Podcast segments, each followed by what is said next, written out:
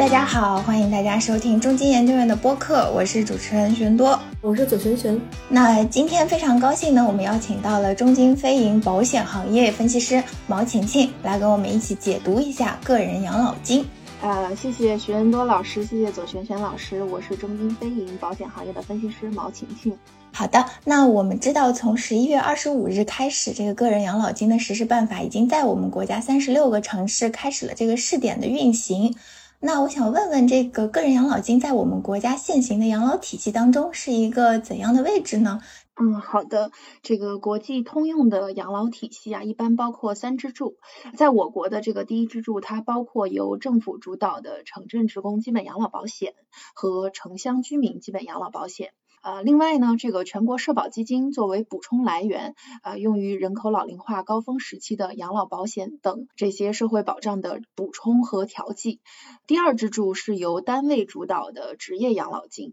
它包括企业年金和职业年金两部分。第三支柱是由个人主导的个人养老金。截止去年底，二零二一年底。我国的这个第一支柱规模是九点一万亿元，这里面包括六点四万亿元的基本养老保险和二点七万亿元的全国社保基金。第二支柱的规模大概是四点四万亿元，大概有这个二点六万亿元的企业年金和一点八万亿元的职业年金。第三支柱的规模只有这个一千三百一十五亿元。这里面包括一千一百三十二亿元的养老目标基金，一百七十二亿元的养老理财，还有十亿元的个税递延型商业养老保险以及专属养老保险。从这个整体的结构看，二零二一年底，第一、二、三支柱占整体的这个居民养老资产的占比分别是百分之六十七、百分之三十二和百分之一。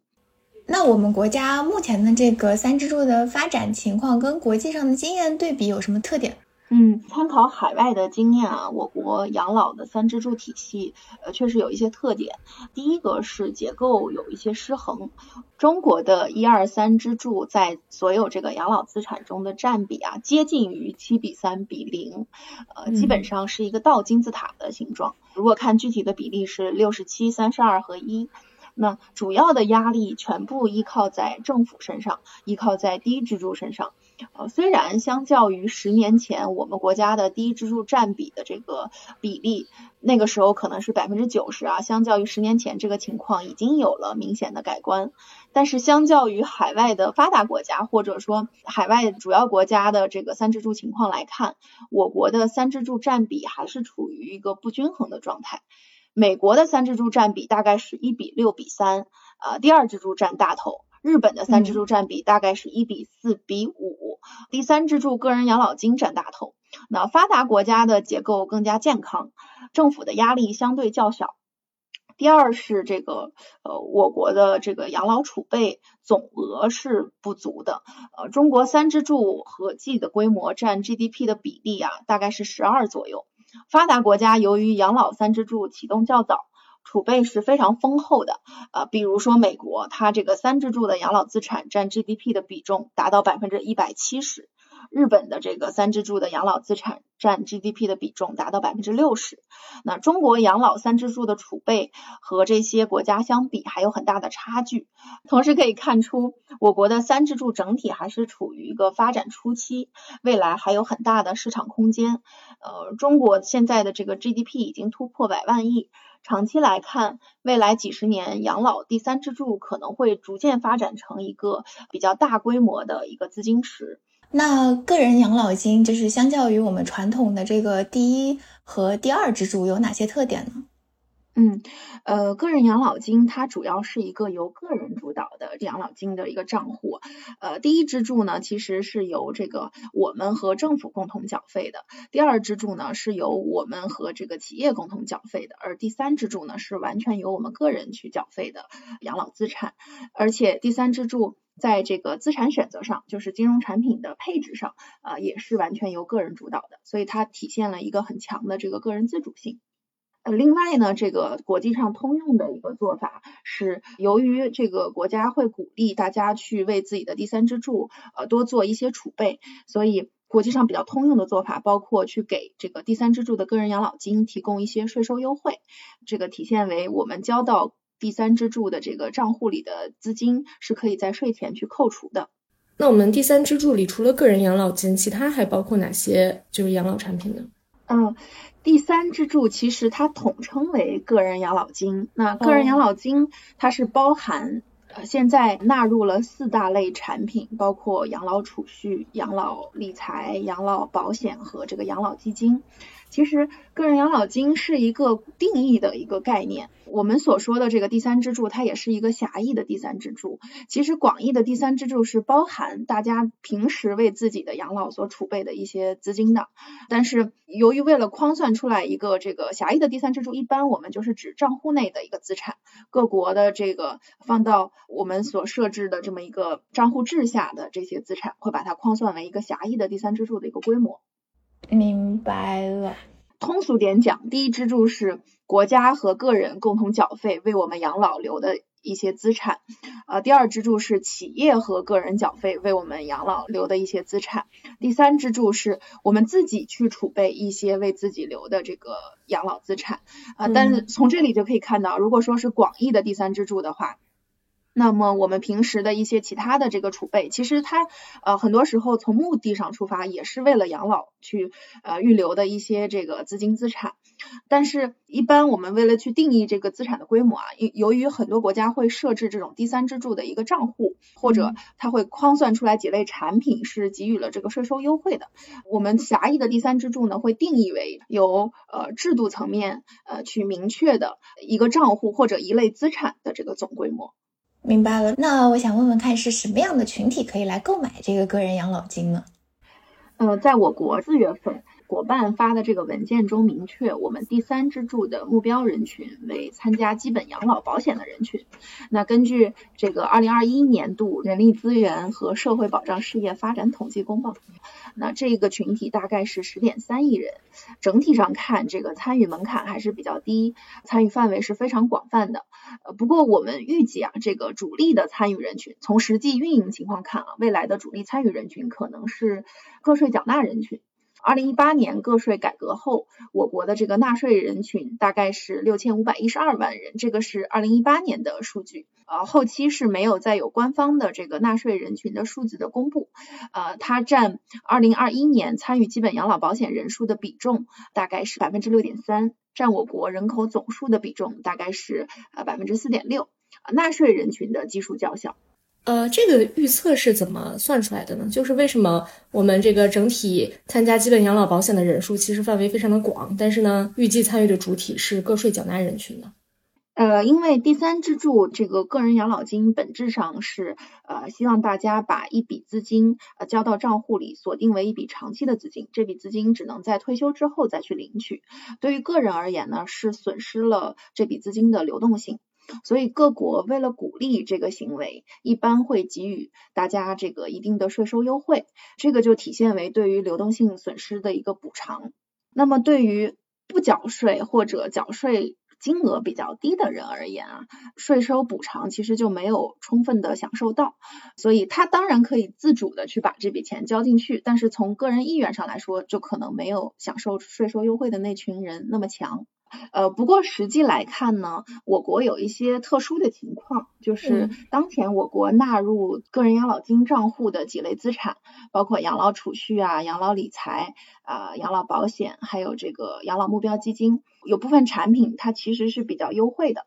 也就是说，这个账户除了给予我了税收优惠，它部分产品可能还存在一定的这个费率上的优待。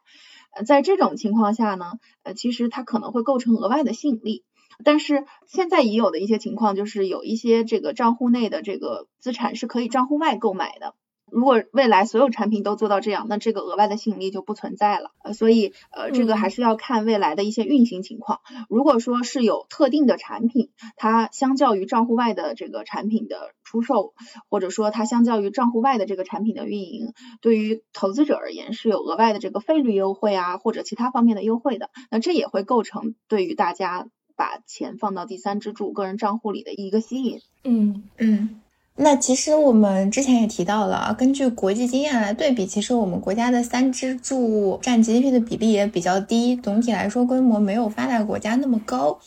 我们现在退出了这个第三支柱的个人养老金之后，会为我们这个第三支柱的规模带来多大的增量呢？这个个人养老金它的增量，呃，我们预计啊，这个到二零三零年，个人养老金规模可能会迎来一到三万亿元的增量资金，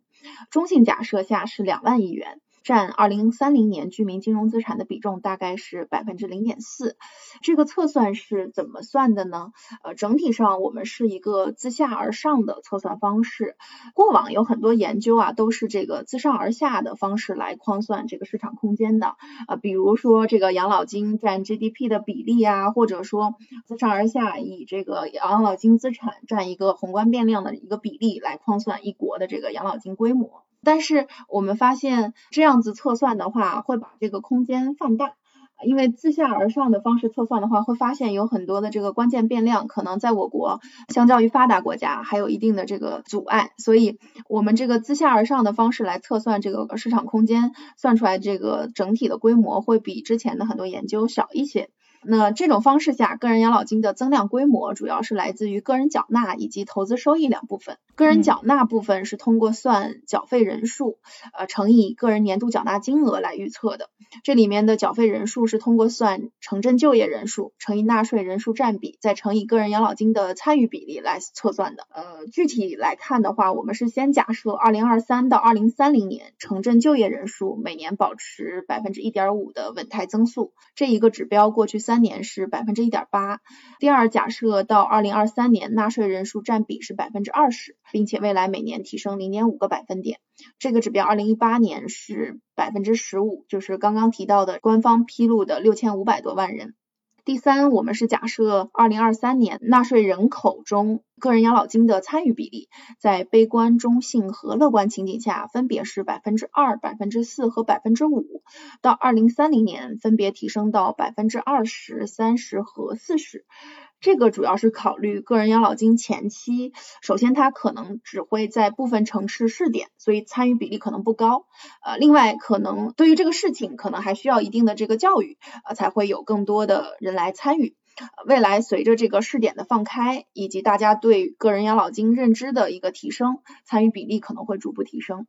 投资收益部分，我们在悲观、中性和乐观情景下，是假设每年的投资收益率分别是百分之五、五点五和六。那这个呢，是根据当前各类金融产品的收益率以及可能的资产配置情况估算的。比如说，我交了一万二到我的账户里，呃，我可能会买多少的？养老保险、养老基金以及养老理财、养老储蓄，然后结合这个比例去估算了三档的这个可能的投资收益率。可能这个风险偏好稍微低一些的人，比如说我会配比较多的养老储蓄、养老理财、养老保险，那这个时候可能我的这个投资收益率就会偏低一些。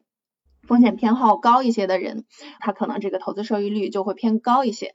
那到二零三零年，投资收益在这个五到六这个区间啊，可能会带来零点一到零点五万亿的增量规模。那中性假设百分之五点五的投资收益率，对应的是零点三万亿元的投资收益规模。嗯，那这个钱的投放哈，就我们缴纳个人养老金之后，这个钱是呃流动到资本市场上是吧？呃，这个是要根据这个产品的配置的。我们对个人养老金做了一个梳理，啊，帮大家理清这个个人养老金各个层次之间的关系。个人养老金整体上可以分为三层，第一层是代销或者说销售渠道这一层，呃，就是我们在开了账户之后，我们可以在银行，也可以在一些指定的这个销售机构上去购买相应的养老金融资产。这个叫销售这一层，第二层是产品配置层。产品配置层是相当于我们到了这个销售平台上，我会选择相应的养老金融产品，比如说我买了百分之二十的养老储蓄，买了百分之二十的养老理财，买了百分之二十的养老保险，买了百分之四十的养老基金，这个是产品层。那这个产品，比如我百分之二十的钱就流向了对应的产品。最后一个是底层资产配置层，是。各个金融机构啊，比如说基金公司拿了我的这个养老金之后，它还会再进一步的做资产配置。嗯，所以底层资产配置这里是影响最终流向的有多少资金流向权益市场的。呃，我们根据这个比例也是框算了一个最终流向权益市场的规模。但是整体上来看啊，大头的资金可能还是流向了这个固收类的资产，债券可能比较多哈。对的，对的，呃，因为无论是养老保险还是这个养老理财，它还是大规模的资金会流向这个固收类的资产，所以底层资产配置这儿我们也有一个测算，是根据现行金融机构对各个产品的这个资产配置的情况，以及估算的这个产品这一层可能的配置比例，去算了一个底层资产的一个分配。那那我们仅从就是讨论第三支柱这个横向对比和其他的我们现在已有的这个金融产品，主要的一个特点就在于提供了一定的税收优惠，然后可能之前的实际缴纳税率会相对较高一点，嗯，现在的话是按照提取式的一个百分之三的一个税率，对吧？对，呃，个人养老金它其实不是一个金融产品。确切的说，它是一个金融账户啊，你里头可以配很多产品。对，这个账户内的资金可以去配置不同的金融产品，所以我们会说，这个个人养老金包括四类金融产品，现在已经纳入这个账户有四类产品。它确切的说，它不是一种金融产品，它是一个呃国家设置的一个账户，缴纳进这个账户的资金可以去享受一个呃税收优惠。对，那我在这个账户内买的金融产品都是享受账户优惠，而且都是要锁定长期的，对吧？对，跟我这个自己去购买金融产品相比，第一，我交到个人账户里的钱可以享受税收优惠，我自己去购买金融产品是没有这笔税收优惠的。购买普通的金融产品啊，呃，第二，我交到这个账户里的钱流动性是很差的，嗯，因为这笔钱我必须锁定在这个账户里，而我个人去配置的金融产品，它流动性更强，嗯，我可以等这个产品到期之后，我再去把它用作其他的用途，我可以把它拿来消费，对吧？但是呃，这个我放到账户里的钱。呃，就是要锁定到我退休。当然，账户里它是可以在不同金融产品之间调配的。比如说，我买了一个五年期的养老理财，等它到期之后，我是可以再配其他的养老理财、养老保险，甚至这个养老基金。呃，但是呃，我不能把它从账户内取出。嗯，明白。它其实跟企业年金有点像，也不是企业年金，它没有办法选择，就你没有办法去自己去选择这个产品。但是这个第三支柱的话，你可以自己去选择这个配置的产品。我们我们可以介绍一下这个个人养老金，如果它是作为一个金融账户的话，它可以去投资哪些金融产品呢？嗯，好的，就是目前已经纳入我国个人养老金账户的产品是四类。养老储蓄、养老理财、养老保险和养老基金。那呃，从投资属性上看啊，养老理财和这个部分的商业养老保险，它具备这个保本属性。养老理财的风险较低，养老基金的风险和波动更高。从服务属性上看啊，呃，商业养老保险具备相对的一个优势。那近期的这些细则明确后，呃，已经有这个十一家银行理财子，它具备了养老理财业务的资格。呃，整体来看，养老理财具备这个普惠性、长期性和稳健性的这些特征。呃，目前销售情况也比较好，收益率也是处于一个稳健的水平。到今年的这个十月末，已经发行了四十八只养老理财产品，呃，这个整体的规模大概是九百五十亿元。四十八只这个产品从年初以来。平均的年化收益率是二点七，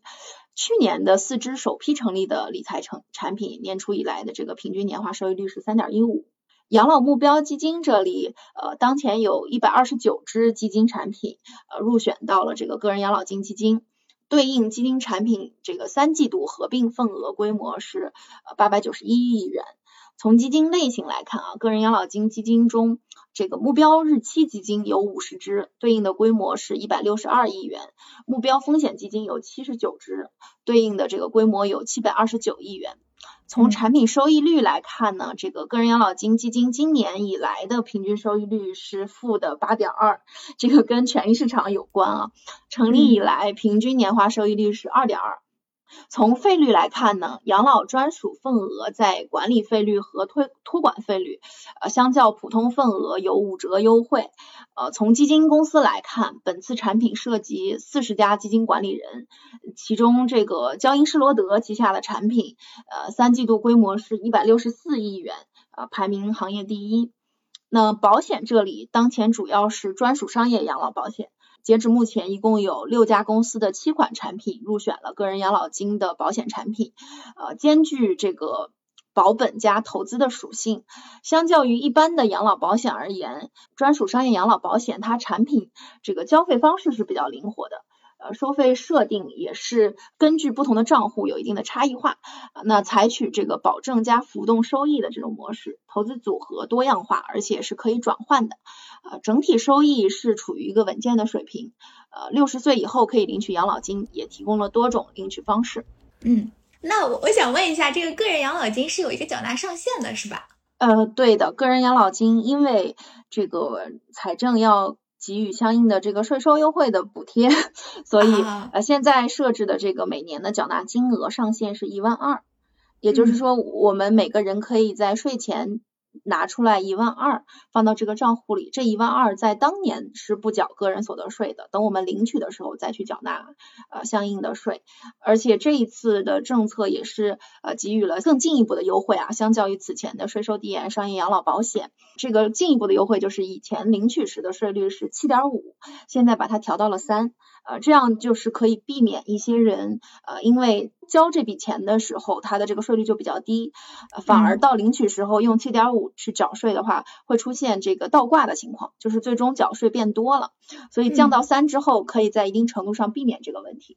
嗯，那其实我们看，就是自从这个十一月二十五号推出以来，呃，能看到很多的银行都在